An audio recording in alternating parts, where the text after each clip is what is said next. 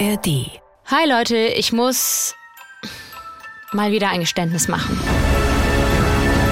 Ich bin ein digitaler Messi. Also nicht in dem Sinne, dass ich nichts wegschmeißen kann,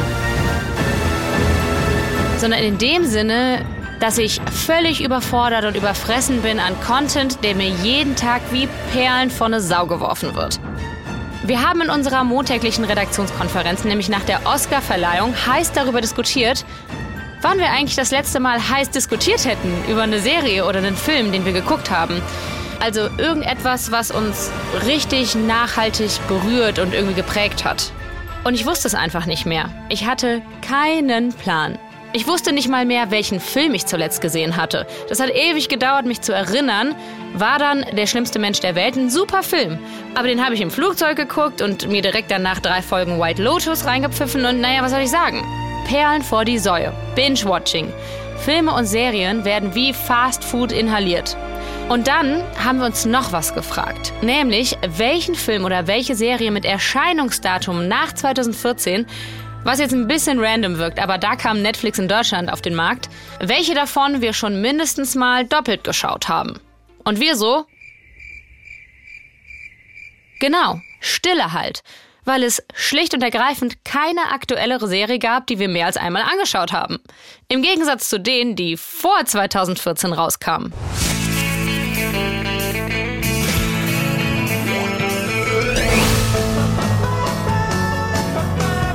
Ich sehe in dein Herz. Sehe gute Zeiten, schlechte Zeiten.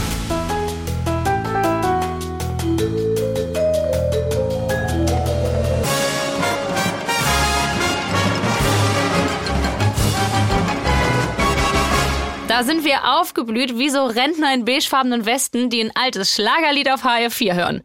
Achso, HR4 ist die Oldie-Welle des Hessischen Rundfunks. Das ist jetzt mal für alle Nicht-Hessen hier.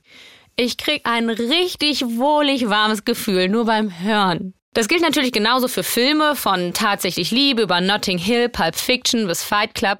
Da gehört es ja eigentlich zum guten Ton, im Alltag immer mal wieder so eine Referenz rauszuhauen. Mhm. Das ist ein leckerer Burger. Die letzten Jahre, heißt es immer, die waren das goldene Zeitalter des Streaming. Immer weiter steigende Abozahlen, es wurde krass viel Cash in neue Serien und Filmproduktionen gebuttert und dann noch alles verfügbar, wann und wo man will. Beste aller Zeiten, oder? Was aber, wenn das Zeitalter gar nicht so golden ist, beziehungsweise nur scheinbar golden und wir stattdessen gerade eigentlich Zeug in einer Zeit werden, von der nachträglich kaum was hängen bleiben wird? Weil wir mit Content gefüttert wurden wie bei einer Stopfmast und unsere Überforderung mit all dem Content echte Liebe quasi unmöglich gemacht hat. Ich sehe tote Menschen. Dass uns, abgesehen von Winter is coming. kaum was hängen bleibt an geilen Serien und Filmzitaten. Es haben so viele von uns Game of Thrones zwar gefeiert, aber ich frag mal so, wer von uns hat es mehr als einmal geguckt, geschweige denn immer und immer wieder? Führt Too Much Content vielleicht dazu, dass die echte Liebe zu den Inhalten auf der Strecke bleibt? Wir haben da so ein Gefühl. Und es irgendwie unser Job ist, an Gefühle auch ein bisschen Substanz dran zu kriegen, spielen wir diesen Film jetzt mal ab. Ich bin Anne-Kathrin Eutin und das ist Studio Komplex. Und uns kriegt ihr jeden Montag in der ARD Audiothek zu hören. On Demand. Zugegeben, wenn wir uns hier zuhören, dann klingt das auch schon ziemlich nach früher war alles besser, nach Kulturpessimismus in Reinform, nach Dinge, die nur alte Menschen sagen, weil sie nicht mehr mitkommen. Und was soll ich sagen? Unser erster Gesprächspartner Jörg Bernardi, der bestätigt uns, dass wir, ja, einfach alle Kulturpessimisten sind. Immerhin auf charmante Art und Weise, so richtig fett mit Platan und Seneca verweisen.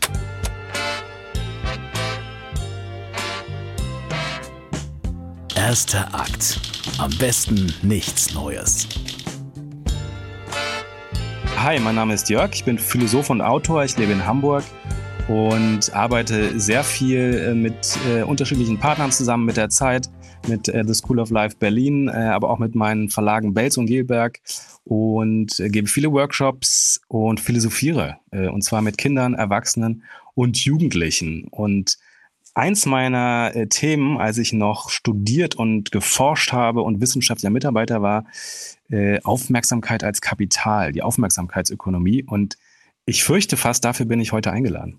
Das fürchte ich auch und ich hoffe, äh, dass sich die Furcht noch in Freude wandeln wird. In Jörgs Buch geht es um mentalen Kapitalismus. Ja, klär uns bitte auf. Und zwar, der Untertitel ist ja sogar Formen des mentalen Kapitalismus, also ist eigentlich ein Plural. Mhm. Und zwar ist das eine These, die aus den 90er Jahren schon stammt, also oldschool, aber die sind ja auch gerade wieder in. Und zwar von einem ziemlich äh, verrückten und äh, fantasievollen, aber auch ziemlich luziden ähm, Architekturtheoretiker. Das ist der Georg Frank, also in den 90ern äh, das Internet ja auch echt am Anfang war, hat er äh, eben diese These aufgestellt, dass äh, wir alle nach Aufmerksamkeit streben. Das war jetzt nicht wirklich was Neues, aber dass dieses Streben nach Aufmerksamkeit tatsächlich zu einer eigenen Industrie geworden ist, also eine Aufmerksamkeitsindustrie und dass sich das Ganze sogar zu einem eigenen Kapitalismus entwickelt hat. Also dass es nicht nur den ganz normalen Wirtschaftskapitalismus gibt, den wir kennen, ne, den auch Karl Marx schon analysiert hat, sondern dass es eben darüber hinaus auch noch einen mentalen Kapitalismus gibt. Also bei dem eben die Ressource nicht das Geld ist oder die Währung eben nicht nur das Geld, sondern bei dem die Währung eben die Aufmerksamkeit ist. Und das mhm. fand ich da total spannend und ich glaube, das hat sich bis heute auch äh, immer noch weiter bestätigt, dass es sowas gibt. Ja, krass, er hat quasi das Influencer-Marketing antizipiert, bevor es es überhaupt gab, ne? Kann man richtig, so sagen. Ja. Richtig, richtig. Und das passt auch äh, sehr gut zu unserem Thema. Wir äh, schauen in dieser Podcast-Folge ja auf Serien und Filme und stellen eine These auf, die geht so in die Richtung äh, too much didn't watch. Also es geht so ein bisschen darum, dass ähm, wir von diesem Gefühl ausgehen, dass dieser ganze Overload an Content, dem wir jetzt ausgesetzt sind, also eigentlich ja dankenswerterweise auf Netflix und Co., dass der ein bisschen dazu äh, geführt hat, dass wir Serien nicht mehr mit der gleichen Liebe oder dem gleichen Phantom begegnen, das so grob umrissen. Wie passt denn diese These von too much didn't watch in Bezug auf äh, unseren Bewegtbildkonsum zum mentalen Kapitalismus? Ja, too much didn't watch. Also das klingt natürlich sofort äh, bei mir äh, nach Informationsflut. Das ist ein zentraler Begriff, auch aus den 90ern. Ja, die große Informationsbombe oder die Informationsflut, die da auf äh, uns hereinbricht. Das ist natürlich überhaupt nichts Neues. Also mhm. jetzt nur mal bringe, ich bin ja Philosoph, ich darf das, ähm, schon Seneca, das ist ein Stoiker, ein stoischer Philosoph, äh, ungefähr im ersten Jahrhundert nach Christus, äh, der hat schon im alten Rom darüber geklagt, dass alles so schnelllebig ist und so flüchtig ist und dass die Menschen keine Zeit mehr haben. Also diese, diese Schnelllebigkeit und die Flüchtigkeit und auch die Informationsflut, die ist natürlich äh, schon viel, viel älter, ein paar tausend Jahre. Aber man kann natürlich sagen, dass sich seit der Industrialisierung und auch seitdem natürlich noch viele Medien dazugekommen sind, da nochmal enorm sich alles verstärkt hat. Und ich glaube, deswegen finde ich ähm, auch so spannend, äh, dass ihr jetzt Serien und Filme nehmt, weil ähm, erstmal gab es ja so, sozusagen in der Evolution der Medien gab es ja erstmal die Schrift. Ja, und zwar ohne, dass es ein Buch gab. Es gab ja erstmal nur äh, Schrift auf Wänden oder auf Papierrollen, ja, Papyrus zum Beispiel. Äh, und damals ich springe jetzt wieder, ne? Äh, bei Platon äh, hatte man schon Angst davor, oh Gott, wenn die Menschen jetzt anfangen, alles aufzuschreiben, dann halten die das ja gar nicht mehr im Gedächtnis, dann speichern die das gar nicht mehr bei sich, die werden, wir werden alle dumm.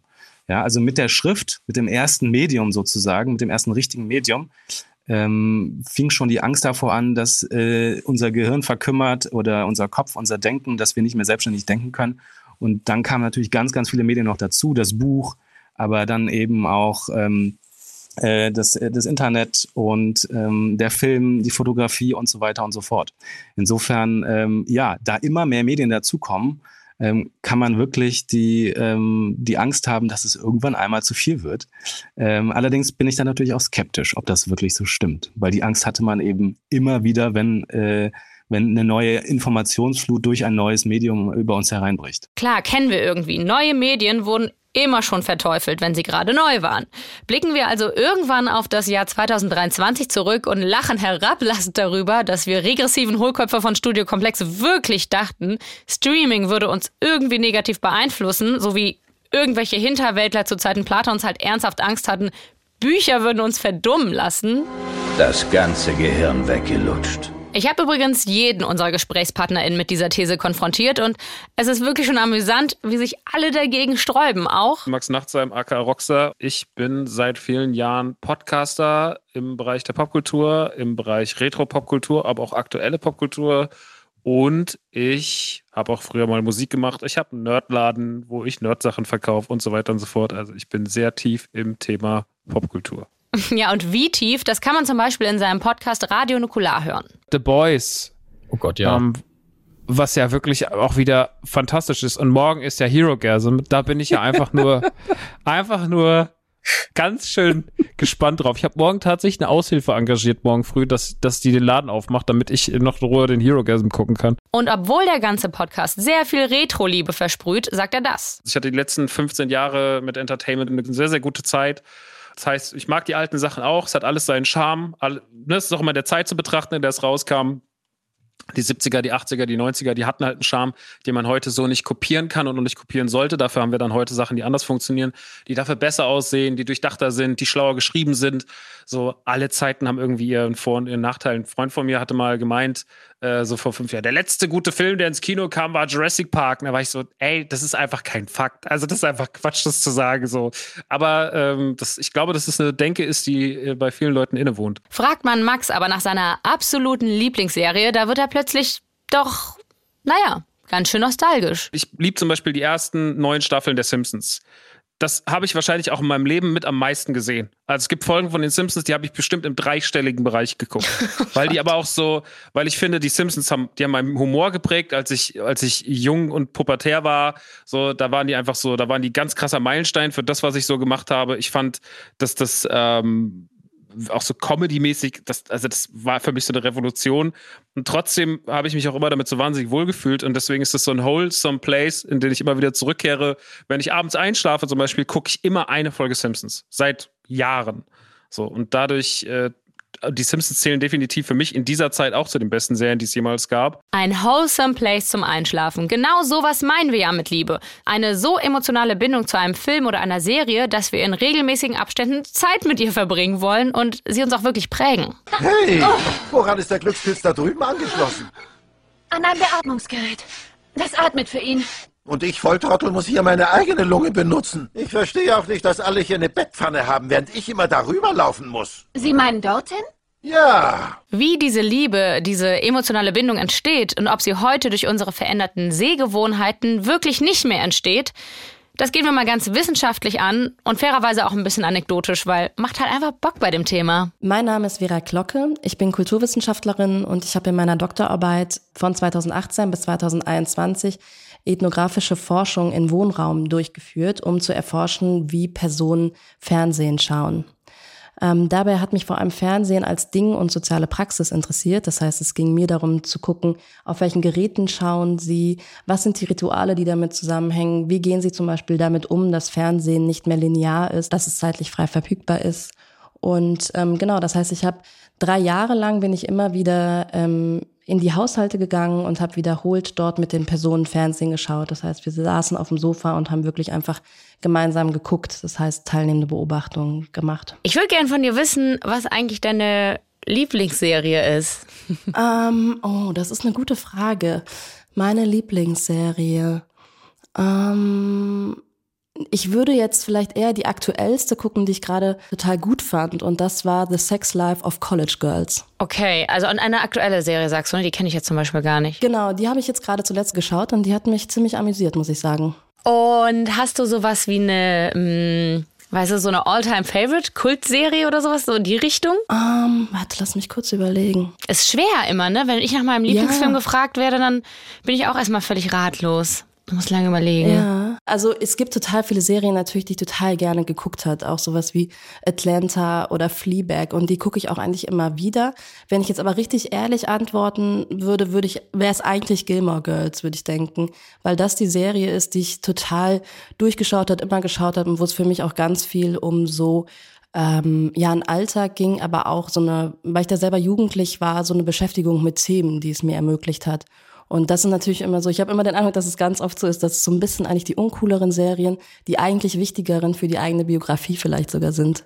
Und dann kann ich zu 100 Prozent äh, zustimmen. Finde ich ganz äh, spannend. Das sind so Serien, wo man sich heute vielleicht gar nicht mehr, also ich mich zumindest kaum traue, das zu sagen. Ich war nie eine Friends-Guckerin, aber sowas wie Sex and the City oder How I Met Your Mother Ah, oder ja. diese großen ne, Erfolgsserien. Ja, und Sex and the City natürlich auch super, Ja. super wichtig, ja. Ja, haben einen total geprägt. Ich muss hier mal kurz unterbrechen. Was ich nämlich meine mit nicht trauen, dass es vielleicht nicht nur inzwischen uncool ist, sowas wie How I Met Your Mother geguckt zu haben, sondern dass solche Serien durch die 2023er Brille betrachtet auch ganz schön, naja, schlecht gealtert sind. Kurzes Best-of von Artikelüberschriften. Sitcom meets Sexismus. Wie legendär ist How I Met Your Mother 15 Jahre später wirklich? 24 Times How I Met Your Mother was really fucking problematic. In der Kritik geht es zum Beispiel um Barneys Playbook und sein sexuell übergriffiges Verhalten oder das Slut-Shaming, das ganz viele Frauen in der Serie trifft und das gerne auch von Robin und Lily betrieben wird.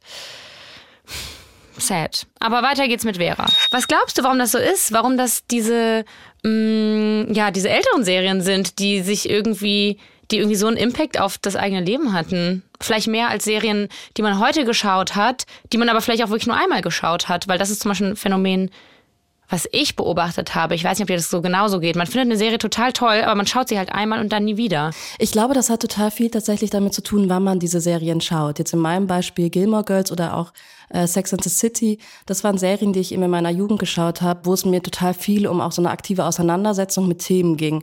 Und deswegen würde ich sagen, war ich dafür total empfänglich. Was ich aber glaube, was total wichtig ist, dass es bei Medienrezeption ja überhaupt nicht nur um die Inhalte geht, sondern ganz viel auch wirklich um Setting. Also wo gucke ich das, auf welchem Sessel gucke ich das, was trinke ich dazu. Also es geht ganz viel um Rituale. Und Dinge jetzt nochmal zu gucken, ist immer auch eigentlich so ein Zurückversetzt werden in diese Lebenszeit. Also jetzt Gilmore Girls schauen, heißt für mich natürlich auch wieder so ein zeitlicher Sprung und wieder jugendlich zu sein und vielleicht auch behütet zu sein in einem Elternhaus zum Beispiel. Das heißt, ich glaube, das sind auch so ja mediale Texte, die einen so ein Reisen ermöglichen und natürlich auch eine totale Art der Nostalgie. Also ist das Motiv, warum wir Serien von früher gucken, einfach ein anderes als das, warum wir Serien von heute schauen? Ich glaube, was man ja schon sagen kann, ist, dass es mittlerweile einfach eine total große Verfügbarkeit von zum Beispiel Serien gibt, die auch qualitativ total hochwertig sind. Also dieser ganze Quality-TV-Diskurs. Das heißt, wenn ich jetzt Serien gucke, dann hat das, glaube ich, ganz oft damit zu tun, dass ich zum Beispiel die Art des Storytellings anerkenne oder mich darin auch gefalle oder intellektuell fühle, das zum Beispiel zu verstehen dass es eben anspruchsvolle Erzählweisen sind zum Beispiel. Das heißt, es ist auch ein starkes Distinktionsmittel natürlich.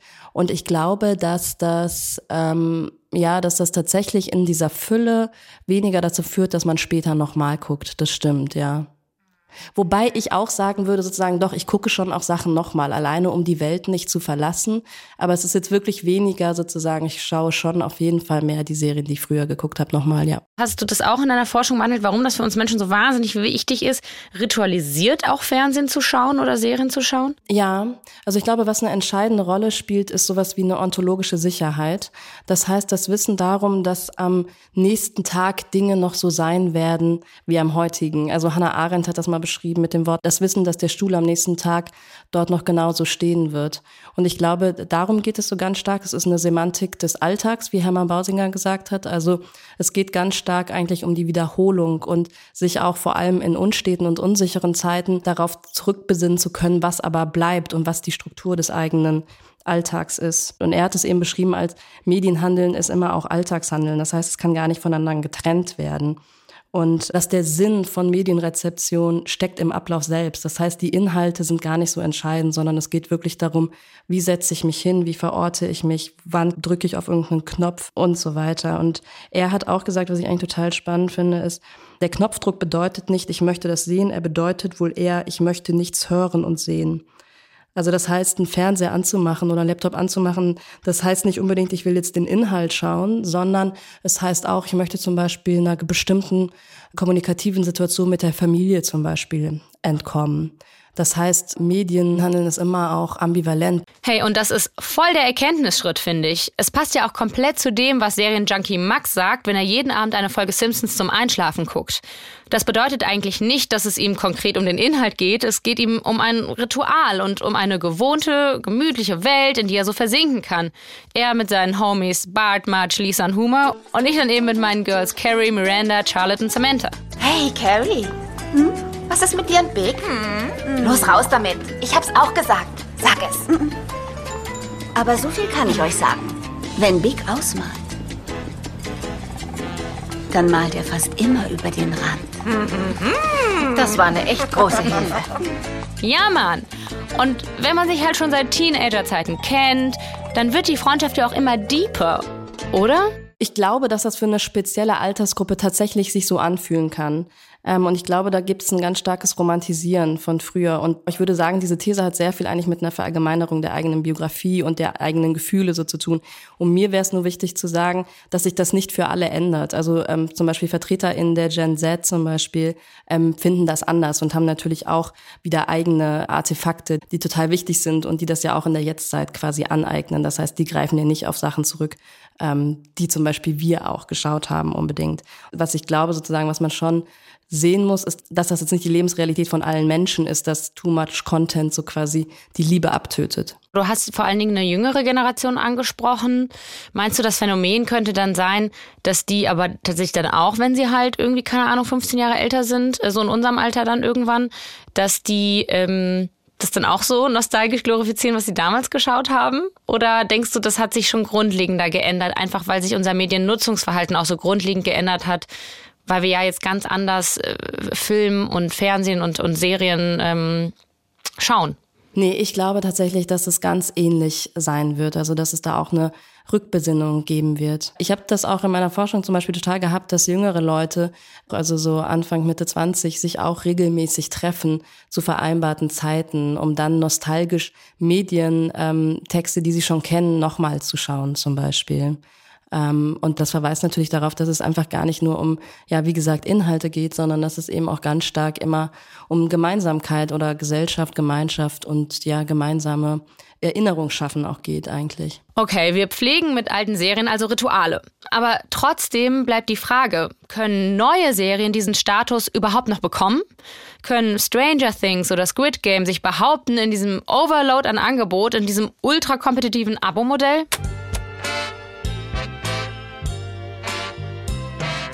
Zweiter Akt. Everything, Everywhere, All at Once.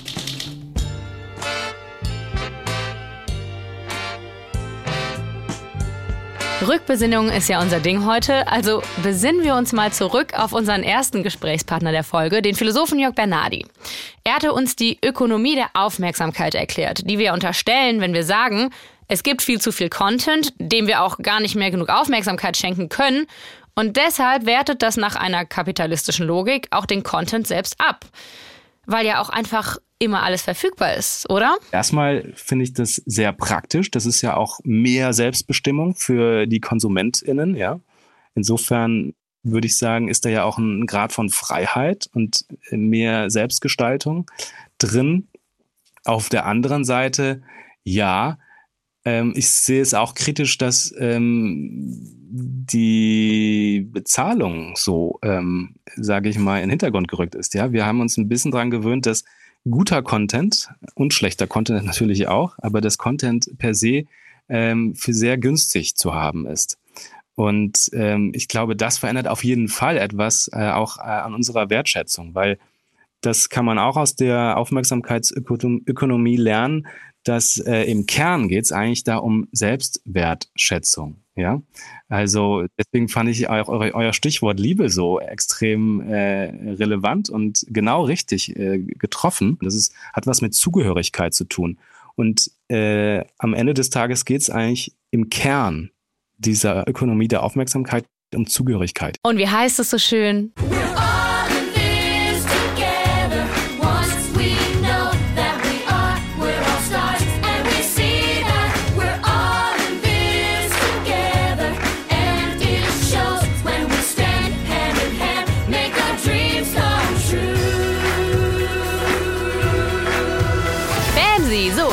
These validiert, können wir Hand in Hand mit Zac Efron zum nächsten Basketball-Game hotten und in Frieden zusammen Popcorn naschen. Yeah! Nee, scheiße. Das reicht mir noch nicht. Die reine Kapitalismuslogik hier. Macht die Filme halt teurer, so Kino-Style oder so, und dann werden die Leute es schon lieben. No-brainer. Nein, Leute, ich verrate euch was. Liebe kann man nicht kaufen. Liebe muss wachsen. Liebe muss man leben. Das erfüllt uns ja auch. Das ist so eine eine schöne Erinnerung an die Vergangenheit, die auch ein Teil von uns ist. Es ist ja Identität, die füllt uns ja aus. Ähm, was uns aber schwerer fällt, ist in die Zukunft zu denken. Und wir können uns eben heute nicht vorstellen, dass uns in 20 Jahren etwas genauso begeistert wie jetzt die aktuelle Lieblingsserie oder ähm, das, was uns vor 20 Jahren total begeistert hat. Vielleicht Ah, nehmen wir mal mh. Vergangenheit und Zukunft zusammen.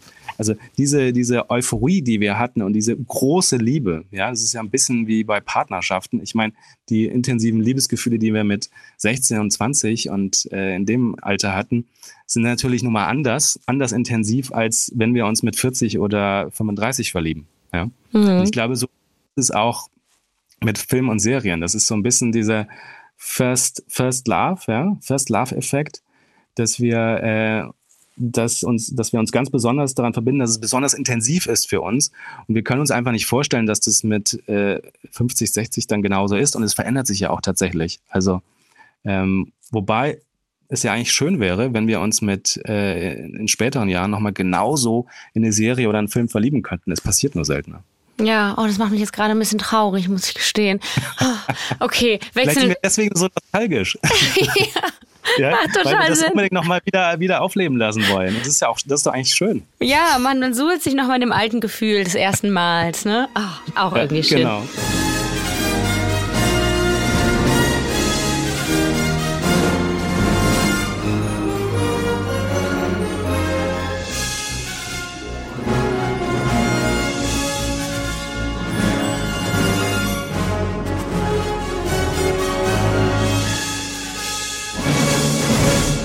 Back to the Future, also zurück in die Zukunft. Das ist ein Film, den kann ich immer wieder gucken und dann, der hat sehr schnell eine Stimmung, die ich mag und die mich 90 Minuten lang so sehr, sehr, ja, wie so eine warme Decke einlümmelt, wo ich mir denke, so, ja, da fühle ich mich mit wohl. Und dieses Gefühl, was mir dieser Film oder was mir dann halt auch eine Serie gibt, wie zum Beispiel die Simpsons, oder ich habe das auch mit der Serie Scrubs ganz doll, dass die mir auch so gute Feelings gibt und halt irgendwie sehr viel emotional mit mir macht und ich das immer wieder gucken kann und mich, mich ja direkt wohlfühle durch die Charaktere, durch die Musik, durch gewisse Szenarien, durch gewisse Emotionen, dass man halt sehr schnell so ein gutes Gefühl bekommt, so ein Wohlfühlen und ich glaube, das ist da ganz entscheidend warum man gewisse Sachen sehr gern guckt. Vielleicht ist es ja bei dir zum Beispiel mit Sex in the City auch so, wo du halt sagst, so, ey, ich fühle mich bei den Mädels wohl, weißt du, so, das hat irgendwie so, das hat so, das hat direkt so ein, so ein, so ein, so ein Freundschaft, fast schon freundschaftliches Gefühl zu, zu dem Produkt, zur Serie, zum Film, whatever. Da haben wir wieder Max. Seit vielen Jahren Podcaster im Bereich der Popkultur, im Bereich Retro-Popkultur, aber auch aktuelle Popkultur. Und wir haben es gehört. Er fühlt ihn auch, diesen First Love-Effekt, den Jörg da eben beschrieben hat. Aber er ist auch Serienjunkie und hat auch ziemlich viel Liebe für die neuen Formate. Den von uns beschriebenen Content-Schock, den kennt er aber auch und umschifft den inzwischen ganz bewusst. Ich glaube, dass dieses Binge-Watching, so dieses Netflix haut eine Staffel direkt raus mit zehn Folgen, a 60 Minuten. Ich glaube, dass da keiner konzentriert, wenn er das schnell guckt und manche teilweise gehen ja Leute inzwischen rein und sagen so, ich gucke das dann auf 1,5 Geschwindigkeit. What? Wirklich? Krass. Ja, das gibt's. Und da denke ich mir so, also das ist doch fernab von dem, warum es gemacht wurde. Das soll doch uns eigentlich irgendwie so, es soll doch keine Pflicht werden, das zu schauen, sondern ich will ja irgendwie da drin versinken und will damit ja eine gute Zeit haben. Und ich glaube, dass dieses Binge-Watching schon viele Leute, ich kenne so viele Leute, die sagen, habe ich das geguckt, habe ich das geguckt, habe ich das geguckt, dann bin ich immer so, ja, was ist denn dabei hängen geblieben? Ja, das eine war ganz nett, das eine war nicht so gut. Und das finde ich schon manchmal ein bisschen schwierig. Ich bin ein Riesenfan von zum Beispiel, das habe ich jetzt gemerkt, bei The Last of Us oder jetzt gerade bei The Mandalorian, der neuen Star Wars-Serie dass mir diese wöchentlichen Releases halt viel besser gefallen. Weil ich jede Woche bin ich einmal da rein. In, ich bin, weiß, ich habe diese 45 Minuten, ich bin super invested im Thema. Ich gehe danach noch in mich, ich denke drüber nach. Ich bin dann noch jemand, der recherchiert und noch ein bisschen natürlich auch für einen Podcast und sowas.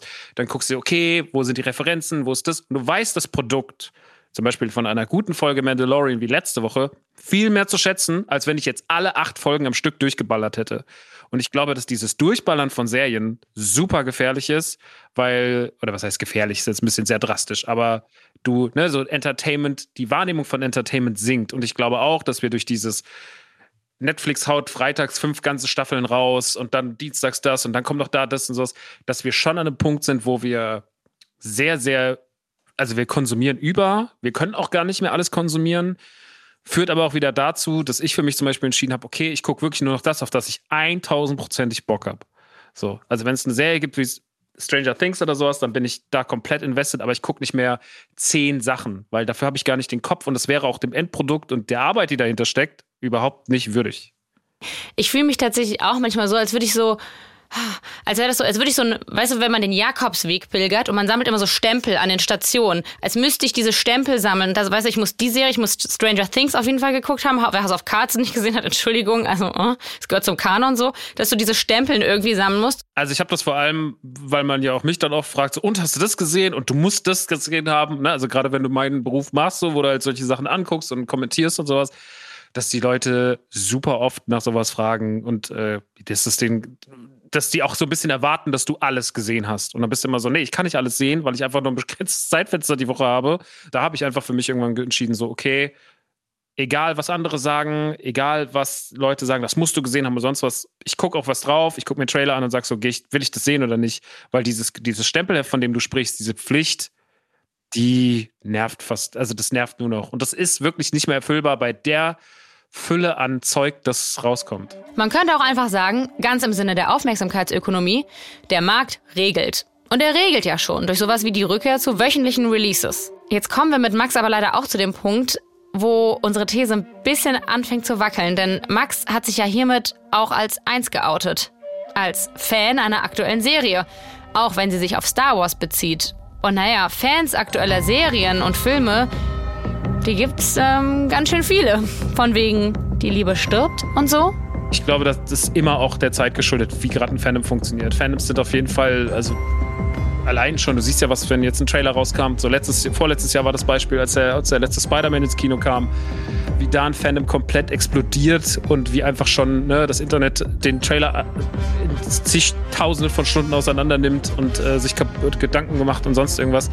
Ähm, das war halt damals so. Heute hast du eine andere Form des Austauschs durch das Internet. Früher war es halt früher gab es ja trotzdem diesen Austausch. Ich glaube, Fandom ist immer, Fandom war immer da, gab es immer. Früher, als ich irgendwie 15 war und es gab noch kein Internet oder 14 und dann hat man halt irgendwie das Star Wars Magazin gelesen, haben Leute riesige Seiten, Theorien runtergeschrieben, was, wo, wie sein könnte. Ähm, das war damals, oder man hat sich auf dem Schulhof ausgetauscht und äh, ist auf eine blöde Convention gefahren oder auf irgendeine Börse oder sowas, was man halt so hatte auf dem Land. Das, da war das dann halt so. Ich äh, glaube, Fandoms sind immer da. Tja, Fans sind jetzt natürlich so ein kleiner Todesstoß für unsere These. Weil welche Liebe ist bitte schon so hingebungsvoll wie die Fanliebe? Okay, alle Eltern und PartnerInnen hören jetzt einfach mal weg. Ähm, und das Problem ist, Fans waren nicht nur immer schon da, Sie werden sogar immer mehr. Es gibt sehr viel mehr Comic-Conventions ähm, in Deutschland. Also eine reine Comic-Convention gab es früher gar nicht. Das würde ja eher dafür sprechen, dass es sich eher ausbreitet, weil eben Fans natürlich durch die Internetpräsenz auch sichtbarer werden. Ein ähm, engagiertes Publikum ist immer auch ähm, ein Publikum, das irgendwie auch gern gesehen wird von der Medienbranche. Das heißt, es werden Anreize geschaffen, um sich mit den Medien auseinanderzusetzen. Ähm, das heißt, das Angebot wächst und dadurch ähm, würde ich auch eher sagen, dass das Fandom ähm, eher größer wird als kleiner. Sagt Vanessa Osser. Ich bin äh, Medienwissenschaftlerin und arbeite als wissenschaftliche Mitarbeiterin hier in Köln am äh, Cologne Game Lab. Ähm, das ist ein Institut der TH Köln. Ich bin ähm, Teil der Arbeitsgruppe Fan- und Partizipationsforschung der Gesellschaft für Medienwissenschaft. Aber sie sagt auch, dass sich Fansein verändert hat. Wenn man Fandom als etwas versteht, als eine kleine Gruppe, die sich abgrenzt vom Mainstream, dann ist es kleiner geworden. Weil es ist ja, wie gesagt, viel schwieriger, sich abzugrenzen, wenn der ganze Mainstream Fandom macht. Das ist ein bisschen wie bei Punk, ja.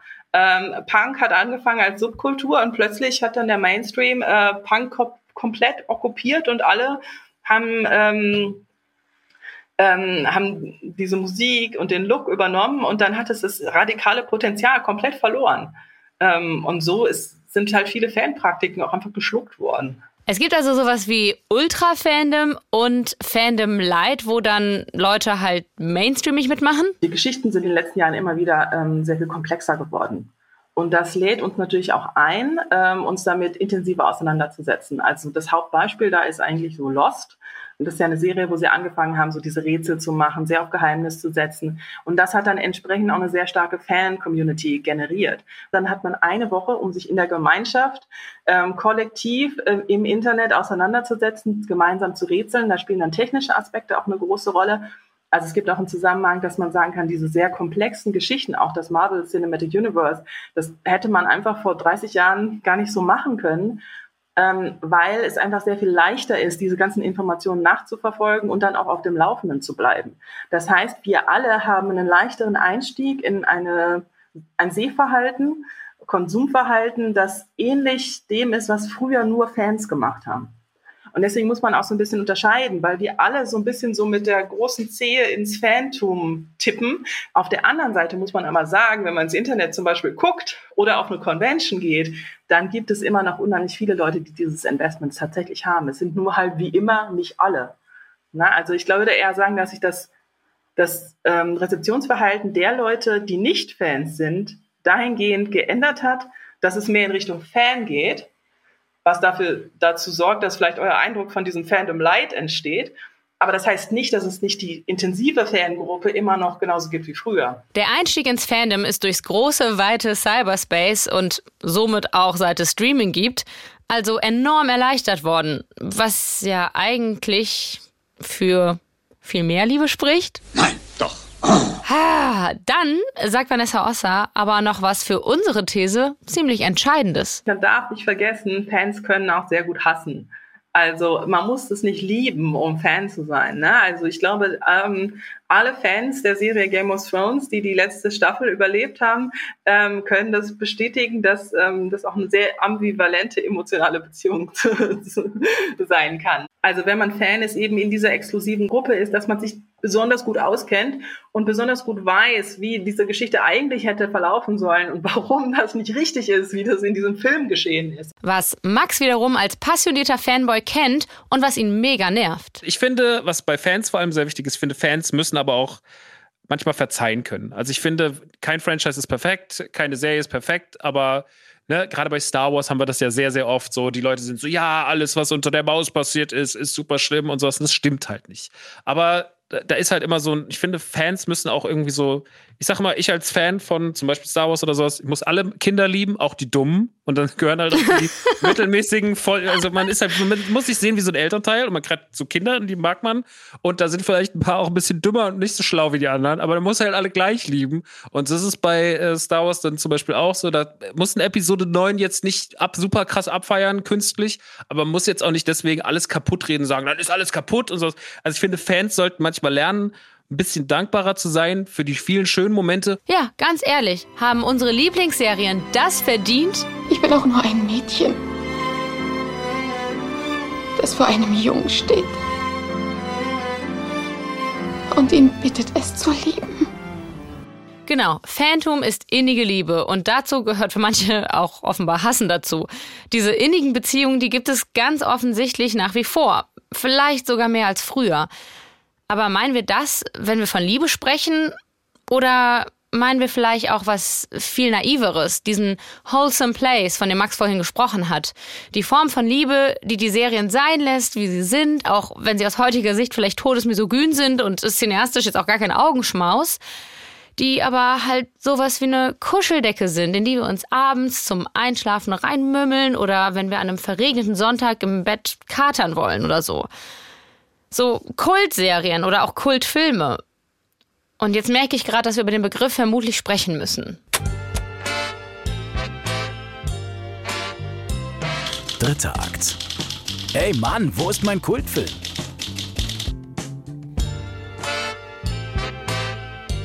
Es gibt so einen ganz berühmten Text von Umberto Eco, der sagt, dass Casablanca eigentlich der Kultfilm par excellence ist. Und zwar sagt er, weil Casablanca eigentlich nur aus Klischees besteht. Also das sozusagen das Rezept, ähm, um einen Kultfilm zu machen, ähm, darin liegt, dass wir Klischees zusammensetzen. Also und das ist etwas, das wir uns als Publikum einfach auch wiederfinden können in diesem in dieser Geschichte. Und im Grunde machen das natürlich auch viele dieser dieser großen Franchises. Also ne, es gibt da immer wieder Elemente, die wir schon kennen. Ähm, und das freut uns irgendwie. So, wir wissen auch schon, was gleich passiert, weil es ja in einem gewissen Muster ent, ähm, entspricht. Also so dieses, diese Mischung zwischen Neuem und Überraschendem vielleicht, aber eben auch Vertrautem und diesem Gefühl, wir kennen uns aus. Ja, wir wissen, wir kennen die Figuren schon, ähm, Oder wir können ähm, Verbindungen finden, Easter Eggs zum Beispiel. Und dazu gehört eben auch noch was Entscheidendes dazu. Darüber habe ich auch mit der Kulturwissenschaftlerin Vera Glocke gesprochen. Ich würde aber wirklich sagen, dass es immer um die Personen geht, die entscheiden, ob für sie etwas Kult wird. Und da ist natürlich auch interessant, dass Kultstatus hat ganz viel mit Wiederholung zu tun. Also ein Film, den ich einmal gucke oder eine Serie, die ich einmal gucke, kann keinen Kultstatus für mich erlangen, sondern da geht es eben um die Wiederholung. Ja, und das ist der Aspekt, wo ich mich auch immer wieder gefragt habe oder wo wir gestern noch diskutiert haben in der Redaktion, äh, inwiefern das abnimmt. Ich meine, vielleicht auch einfach geschuldet dem Fakt, dass gut, Netflix-Serien halt einfach noch nicht so alt sind, sondern sagen wir mal maximal zehn Jahre alt, ob das damit zusammenhängt oder ob es vielleicht einen anderen Zusammenhang gibt, dass uns zumindest keine äh, Serie eingefallen ist, die so, die so einen richtigen Kultstatus entwickelt hat, wie, wie das beispielsweise bei Star Trek oder, oder bei den Harry Potter Filmen, gehören natürlich auch Bücher dazu, äh, wie das da der Fall war. Was würdest du dazu sagen? Teilst du diese Beobachtung? Ich kann mir schon vorstellen, dass da immer auch wirklich Zeit ins Land streichen muss sozusagen, weil es schon darum geht, glaube ich, sozusagen auch einen zeitlichen Sprung zu machen, weil es schon eben um dieses ähm, Setting eigentlich der Medienaneignung geht und auch immer so zurückzugehen an so einen bestimmten Ort.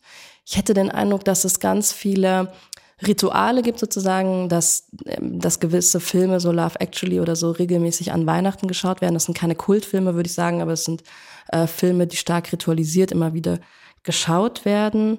Ähm, ja, vielleicht ähm, ideologisch denke ich das eigentlich nicht, aber jetzt, wo du sagst, ähm. Kultfilme sind also Sachen, die stark ritualisiert immer wieder angeschaut werden. Und mein Verdacht ist, dass das vor allem Serien mit Wohlfühlpotenzial sind. Und wo das ganze Storytelling nicht darauf ausgelegt ist, unbedingt am Stück gebinged zu werden. Sind wir doch mal ehrlich. Einfach mal eine einzelne Folge Friends gemütlich wegzusnacken, das macht einfach viel mehr Spaß als bei Breaking Bad.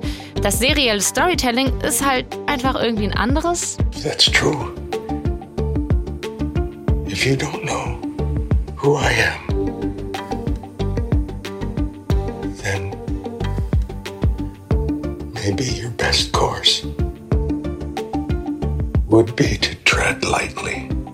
Aber es gibt natürlich auch Kultfilme oder Serien, die unfassbar komplex sind und wo trotzdem völlig klar ist, dass das Klassiker werden. Zum Beispiel Breaking Bad. Und dass ich jetzt diese Serie immer wieder nenne, das hat bestimmt was damit zu tun, wann sie rausgekommen ist und wer sie damals geschaut hat. Und wer sie heute noch abfeiert. Welche gesellschaftliche Gruppe sagt eigentlich, etwas ist Kult? Und ich würde sagen, das sind ja immer ältere Personen, so vielleicht ab ähm, 35 und dass es deswegen zwar sie zwangsläufig immer um eine Rückbesinnung gibt und ähm, dass es viel mehr damit zu tun hat, vielleicht wer den medialen Diskurs halt wirklich vorgibt in diesen Besprechungen. So Menschen wie der Philosoph Jörg Bernardi zum Beispiel, unser doppeltes Ass im Ärmel. Ich arbeite für die Zeit und Radio Bremen, für den Lux-Preis und da habe ich die Aufgabe, dass ich aus der ganzen Flut an Neuveröffentlichungen Klassiker heraussuche und finde. Ach, spannend, das passt ja perfekt. ja, genau. Und da bin ich sozusagen eine Art Perlentaucher. Ja, ich mache das natürlich mit Kolleginnen, das meine ich alleine.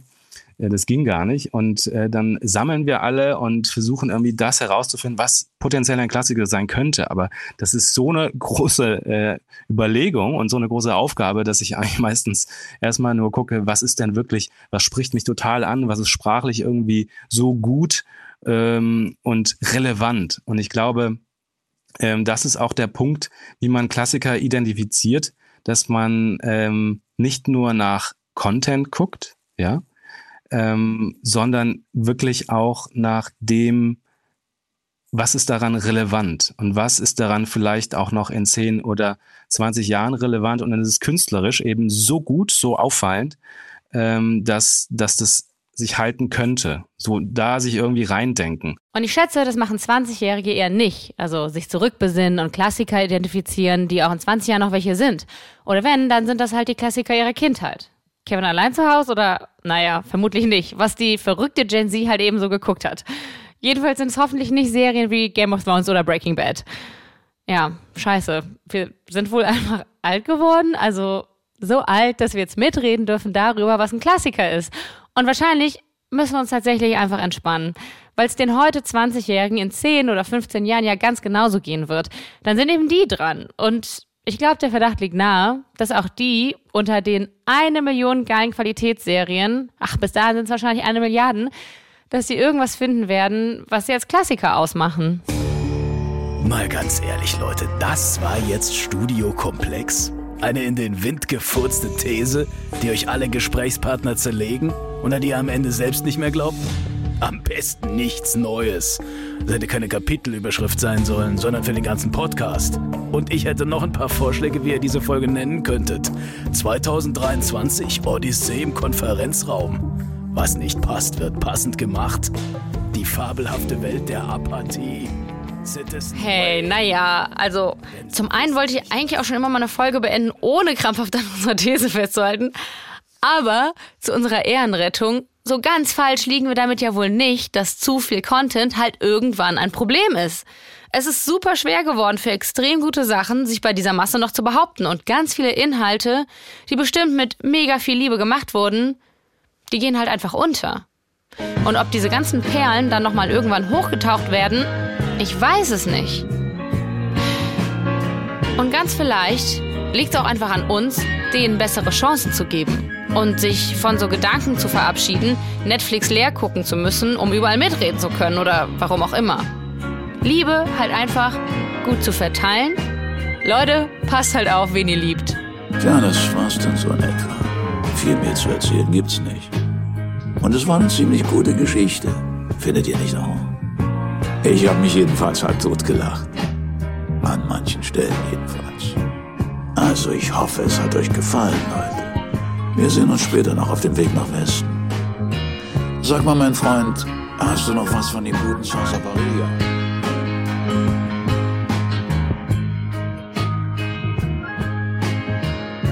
Das war Studio Komplex. Vielen Dank fürs Zuhören. Wenn es euch gefallen hat, dann erzählt doch gern anderen davon. Jeden Montag gibt es eine neue Folge in der wunderbaren ARD Audiothek, wo euch auch ganz im Sinne des Streaming Overloads noch einige andere Perlen erwarten. 11KM kann ich euch zum Beispiel auch empfehlen. Da gibt es sogar jeden Tag spannende und tiefgründig recherchierte Themen von ARD-Journalisten. Ein paar Beispiele der letzten Themen, wie mit illegalem Holzhandel fast so viel Geld wie mit Drogen verdient wird, wie El Salvador quasi über Nacht alles auf Bitcoin umgestellt hat oder wie sich die Cannabis-Industrie auf eine Legalisierung in Deutschland vorbereitet. Ich danke dem sehr männlich gelesenen Team diese Woche, namentlich Rick Oppermann, Johannes Sassenroth und Torben Richter in der Redaktion, Johannes Gössner als Sprecher, vielen Dank dir, und Robin Müller im Producing. Felix Leichum und Caroline Glomp haben das Folgenbild gezaubert und ich, Anne-Kathrin Neutin, habe dieses hoffentlich bald kultige Produkt moderiert im Auftrag des Hessischen Rundfunks. Dessen heilige Hallen verlasse ich jetzt mal wieder für eine Woche. Bis dahin, Bussi Babaci.